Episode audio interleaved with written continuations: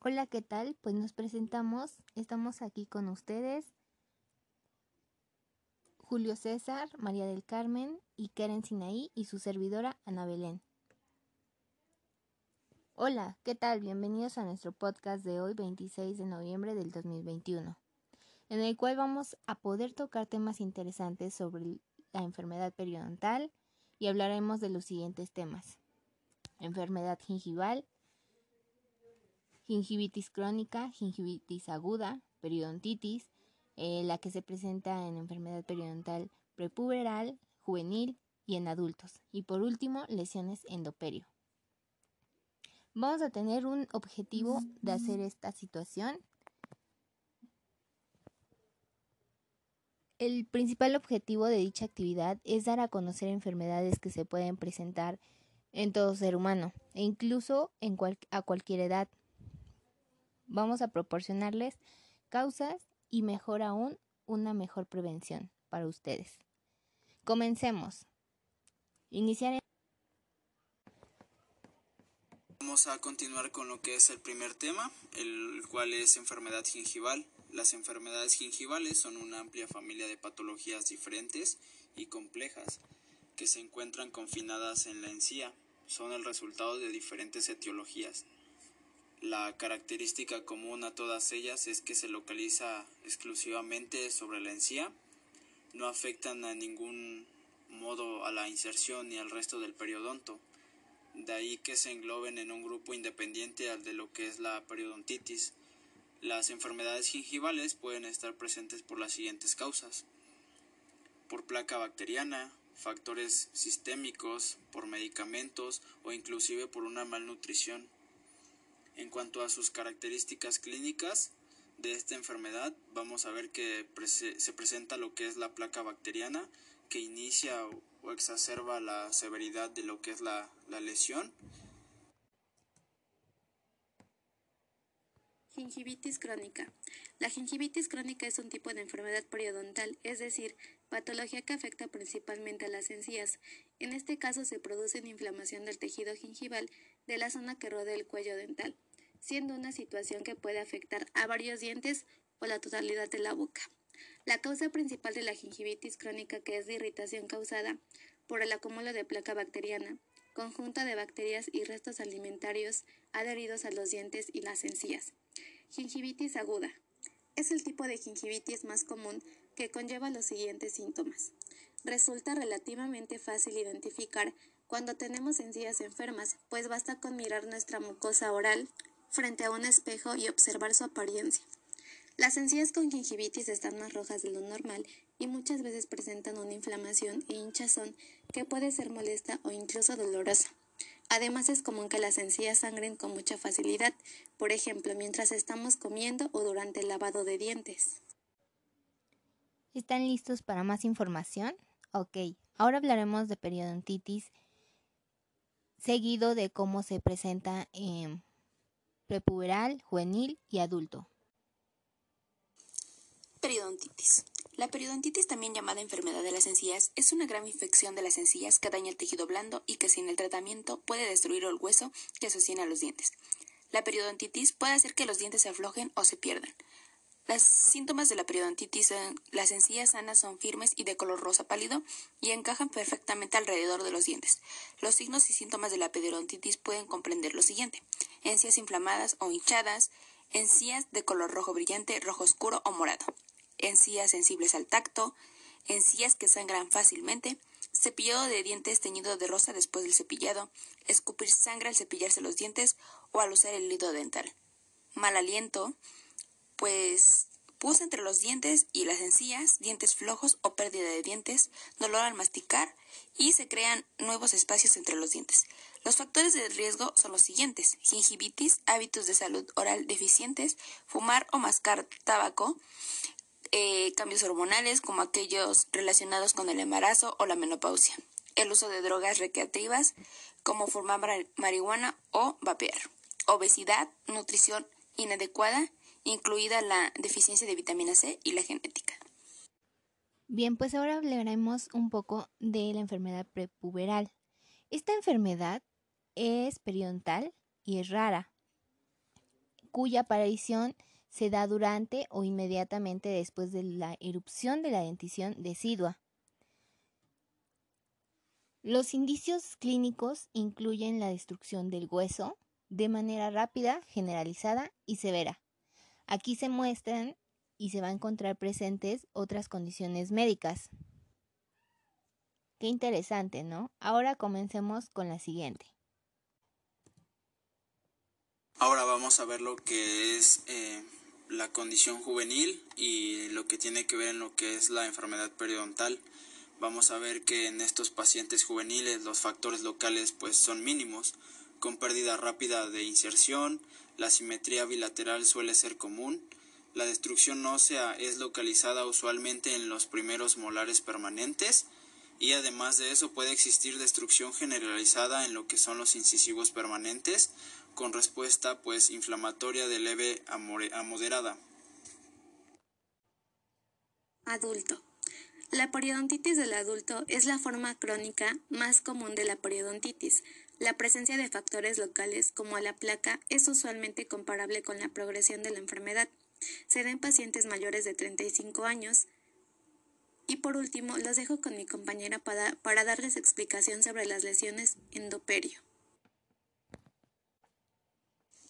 Comencemos. Bueno, para poder finalizar este interesante podcast, vamos a explicar de qué tratan estas lesiones.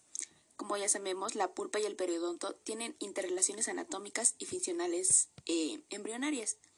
La existencia simultánea, los problemas de la pulpa y la enfermedad periodontal inflamatoria pueden complicar el diagnóstico y la planificación del tratamiento.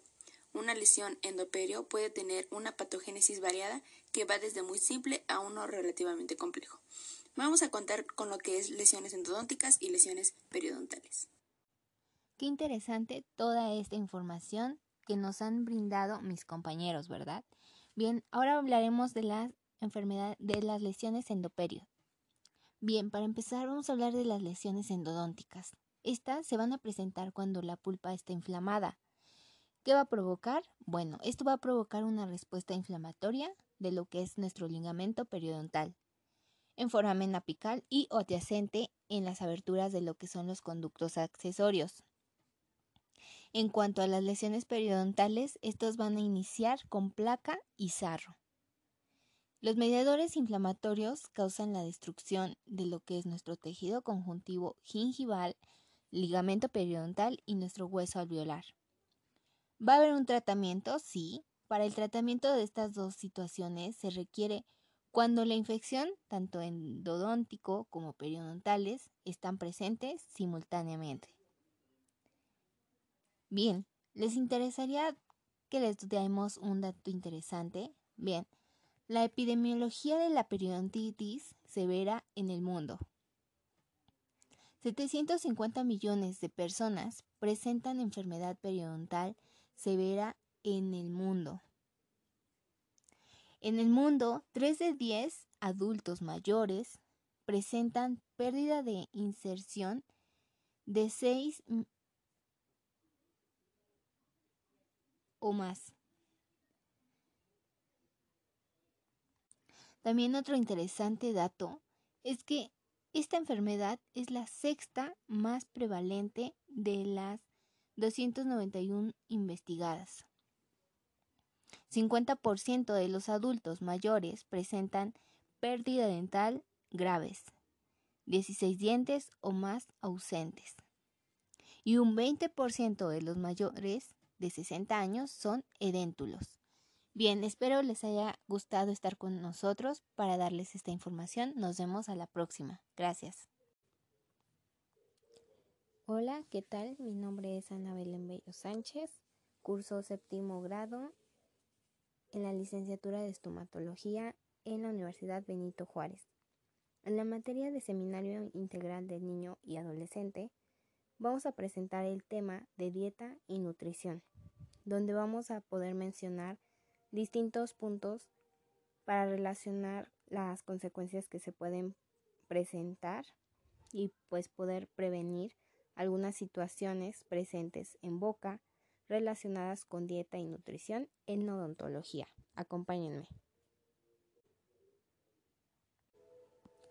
Vamos a empezar con el primer punto, El primer punto a tratar es dieta y nutrición odontológica. La nutrición en, este, en esta área se va a definir como la ingesta de alimentos en la base a necesidades que posee nuestro cuerpo o para poder obtener o llevar una buena salud y estado físico. Una boca saludable es sinónimo de una buena alimentación y viceversa. Vamos a poner un ejemplo que va a ser tener una nutrición óptima. ¿Qué va a pasar? Pues esto va a ayudar significativamente a tener dientes pues más fuertes y resistentes al ataque de diferentes bacterias. Vamos a poder tener una encía saludable y una boca con funcionamiento adecuado. Un ejemplo, si un niño no, no, posee una buena dieta en cuanto a la nutrición, es posible que va a presentar problemas en su boca. Van a ver, va a haber presencia de caries y problemas que se pueden ir presentando en diferentes situaciones. El siguiente punto a tratar es la relación que hay entre azúcar y caries. Esto va a provocar caries lo que más bien lo que va a provocar la caries es el ácido, pero existe una relación entre azúcar y ácido. ¿Qué va a pasar con el azúcar? Esto va a hacer que las bacterias en boca produzcan el ácido, que pues bueno, finalmente esto va a dañar a nuestros órganos dentarios de nuestros niños. Es decir, que cuanto más azúcar consuma el pequeño, más ácido va a crear en su boca. Vamos a seguir con nuestro tema. El siguiente punto a tratar va a ser la nutrición y el cáncer oral. Eh, leyendo un artículo, hay ocasiones que pues hay, hay pacientes con cáncer oral y esto se debe a un alto riesgo de desnutrición. Aquí el soporte nutricio de pacientes con cáncer, con, cáncer oral, con desnutrición, debe iniciarse pues obviamente un tratamiento médico para poder restablecer su estado de nutrición. Un ejemplo es que la dieta junto con el tabaco y el alcohol se va a ser considerado uno de los principales factores exógenos que contribuyen a lo que es la aparición de esta enfermedad. Vamos a hablar ahora sobre las medidas dietéticas en lo que es la prevención y control de, las caries. En esta parte vamos a poder evitar alimentos acidogénicos. ¿Qué quiere decir esto?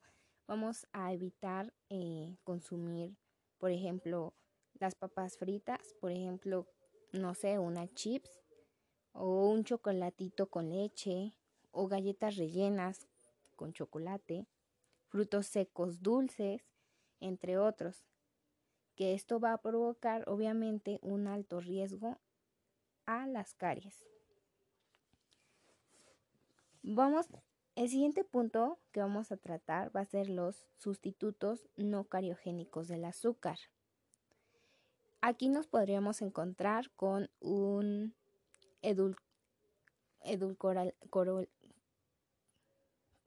colorantes, que estos son mucho más dulces que el azúcar.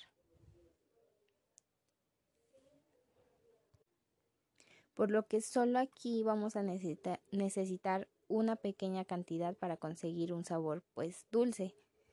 No hacerlo así como el azúcar, que es súper dulce, pero sí, pues, darle eh, esa sensación de estar, de probar un poco dulce, ya que obviamente al sustituir el azúcar se debe de preservar la misma textura, sensación en lo que es nuestra boca y obviamente la viscosidad. Un ejemplo es que el eritritol se puede utilizar como una alternativa al azúcar cuando se busca la cristalización, como es, por ejemplo, en algunas galletas o cereales recubiertos de azúcar y el dulce, el dulce de azúcar. Bien, ahora vamos a hablar sobre los factores protectores contra las caries. Aquí vamos a evitar alimentos pues pegajosos que se puedan quedar obviamente entre los, entre los dientes. Vamos a seguir una dieta variada, balanceada o bien equilibrada. Vamos, si mascan mucho chicle, por ejemplo, traten de que sea sin azúcares, pues ya que este va a estimular producción de saliva y pues realizar como mínimo una visita anual a nuestro dentista. Vamos a hablar sobre los aditivos y alimentos protectores. En esta parte, consumir alimentos ricos en fibra obviamente va a mantener el flujo de saliva y esto con esto va a ayudar a crear defensas minerales contra la caries. Y por último, voy a dejar unos consejos dietéticos para la prevención de enfermedades orales. Punto número uno, consumir, consumir bastante agua. Punto número dos, comer por favor variedad de alimentos de, pues obviamente, poco, más bien de cada uno de los cinco grupos específicos de los alimentos que puede ser Um, cereales, frutas, hortalizas y proteínas o incluso productos lácteos y hacer sus cepillados correctamente. Eso es todo y muchas gracias.